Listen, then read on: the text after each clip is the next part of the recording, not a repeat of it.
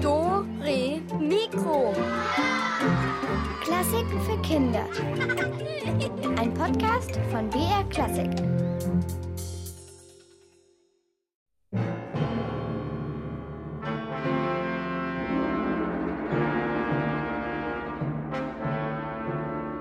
Hallo, hier ist der Alex und heute sind wir in keinem Schloss, in keinem Konzertsaal. Nein, wir sind auf dem Dachboden, auf einem Speicher. Und wisst ihr, was dort in diesem Speicher auf uns wartet? Da wartet unser heutiges Geheimnis. Falls ihr ein Instrument spielt, dann kennt ihr das ja, man muss drauf üben.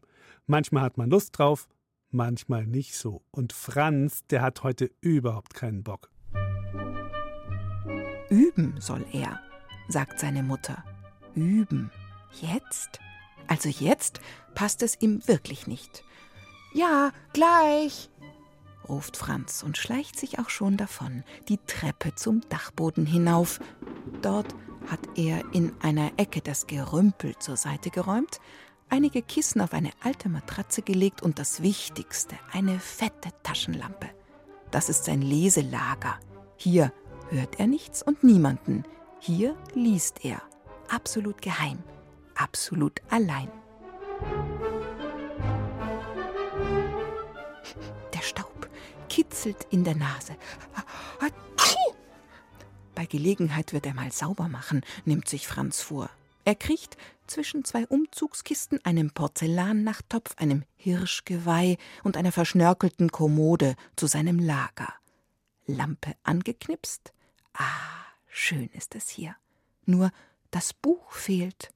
Er hebt die Kissen, späht unter die Matratze, aber da liegt nur ein bisschen Mäusedreck. Donnerwetter, wo ist das Buch? Ganz schön unheimlich hier oben, wenn man nichts zu tun hat.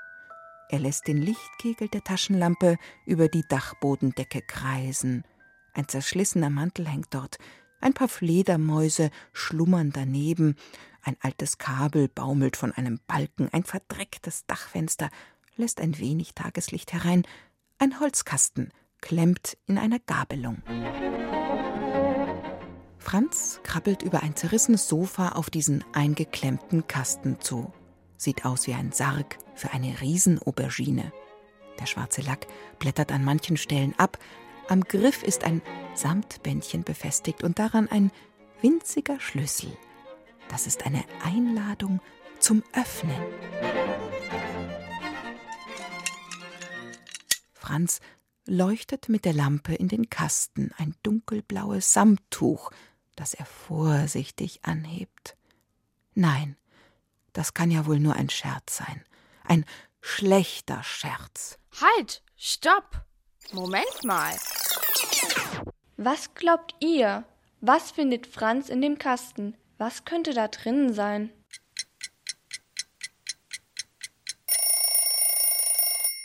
Keine Kronjuwelen, keine Schatzkarte. Jetzt verkriecht er sich extra im letzten Winkel des Hauses, um sich noch ein paar Minuten vorm Geigeüben zu drücken. Und was findet er auf dem Dachboden? Ausgerechnet eine uralte Geige. Und doch macht ihn die hübsche Violine ein klein wenig neugierig. Wer hat sie wohl gespielt? Wie alt mag sie sein? Ist sie gar wertvoll? Könnte man sie noch zum Quietschen bringen?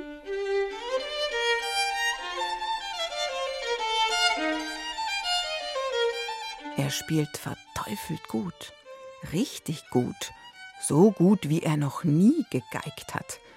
Denn zugegeben, normalerweise gleicht sein Geigenspiel eher den Geräuschen, die ein Bremsentest in einer Autowerkstatt macht, oder einer überladenen Waschmaschine im Schleudergang, oder einem Küchenmixer, der Fischstäbchen püriert.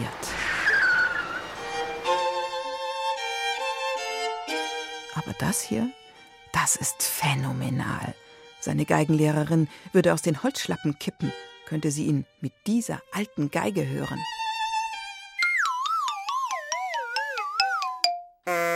Ich höre total gerne Geige. Ich finde, Geige klingt super.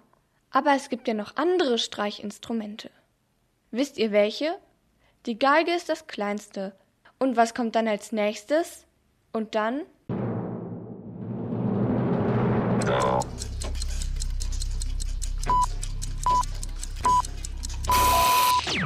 Tja, die größere Schwester der Geige, das ist die Bratsche oder auch Viola.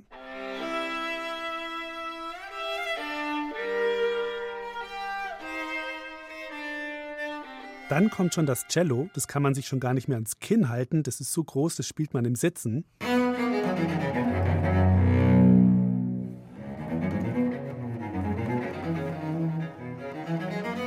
Und dann gibt es noch den großen Kontrabass, der ist so groß, dass man in ihm stehen spielt. Hey, die Geige von Franz, die ist ja anscheinend eine Zaubergeige oder so. So gut, wie der jetzt drauf spielt auf einmal. Und dann geschieht was noch Seltsameres. Und als Franz gerade so schön in den höchsten Lagen den Bogen über die Saiten scheucht, scheint es ihm, als vernehme er mehrere Stimmen aus diesem einen Instrument. Und dann erscheint es ihm so, als ob sich der zerschlissene Mantel bewege. Dieser lange dunkelrote mit dem schwarzen Kragen, der bestimmt schon mehrere hundert Jahre hier auf dem Dachboden als behagliches Heim für Hunderte von Mottenfamilien dient. Aus dem Kragen wächst plötzlich ein Gesicht mit einer gewaltigen Lockenmähne. Unter dem Mantelsaum leuchten weiße Seidenstrümpfe und Schnallenschuhe hervor. Jetzt wird's spannend. Ein langer Mantel mit Lockenmähne? Und Schneinschuhen? Was könnte das sein? A. Eine Opernsängerin, die im Speicher eingeschlafen ist? B. Ein Gespenst? C. Der Vater von Franz, der hat ihm heimlich zugehört beim Üben. A, B oder C?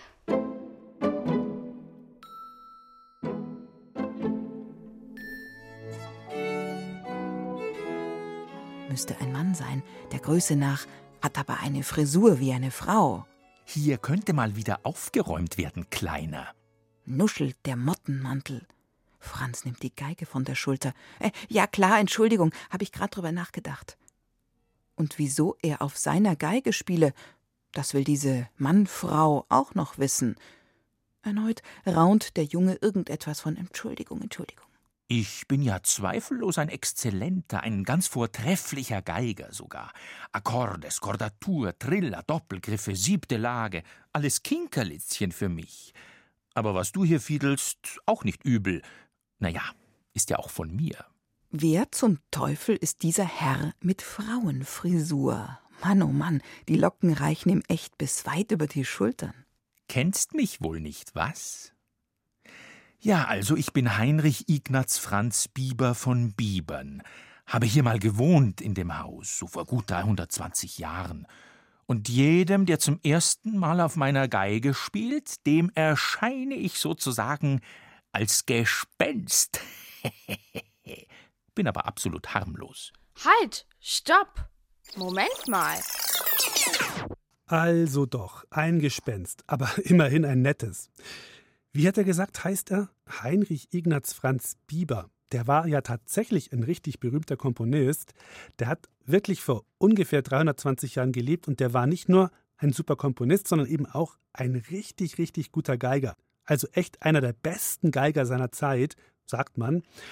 Aber er machte anscheinend nicht so gerne Reisen, deswegen sahen ihn auch nicht so viele im Konzert und deswegen wurde er wohl vor allem als Komponist bekannt sogar so bekannt, dass er in den Adelsstand erhoben wurde und ab da durfte er sich dann Heinrich Ignaz Franz Bieber von Bibern nennen.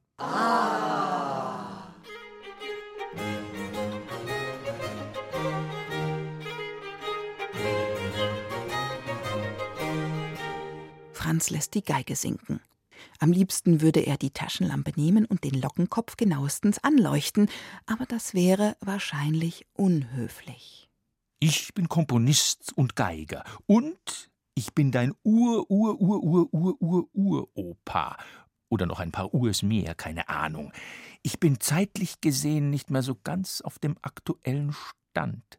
Dann war ich schon über hundert Jahre nicht mehr hier in meinem Haus. So lange hat folglich auch keiner mehr auf meiner Geige gespielt. Traurig, traurig.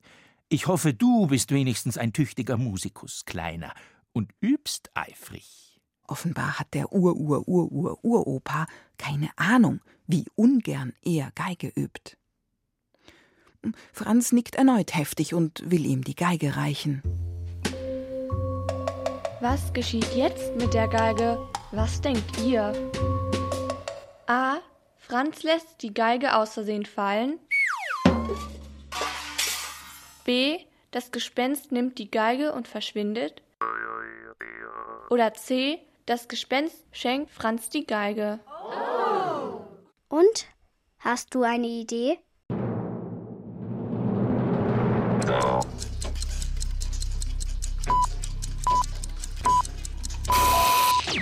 Und jetzt passiert etwas, wovon der Franz nicht zu träumen gewagt hätte. Das Bibergespenst will die Geige gar nicht zurück. Es hebt die Hand und sagt: Nun denn, meine Zeit in meinem Haus ist wieder um. Mein Geist wird schon ganz unruhig. Er muss weiter, dorthin, wo ich durch meine Musik wieder lebendig werde. Heute zieht es mich in den Dom.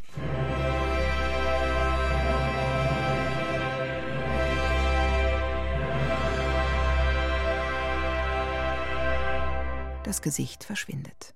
Die Lockenpracht ist ebenfalls dahin und die Seidenstrümpfe lösen sich in nichts auf. Dann wackelt nur noch der Mantel, als ob eine Windböe durch den Dachboden gefegt wäre. Der Spuk ist vorbei. Der Ur-Ur-Ur-Ur-Uropa futsch. Und Franz, der nimmt seine Geige, legt los und es klingt, wie es immer klingt.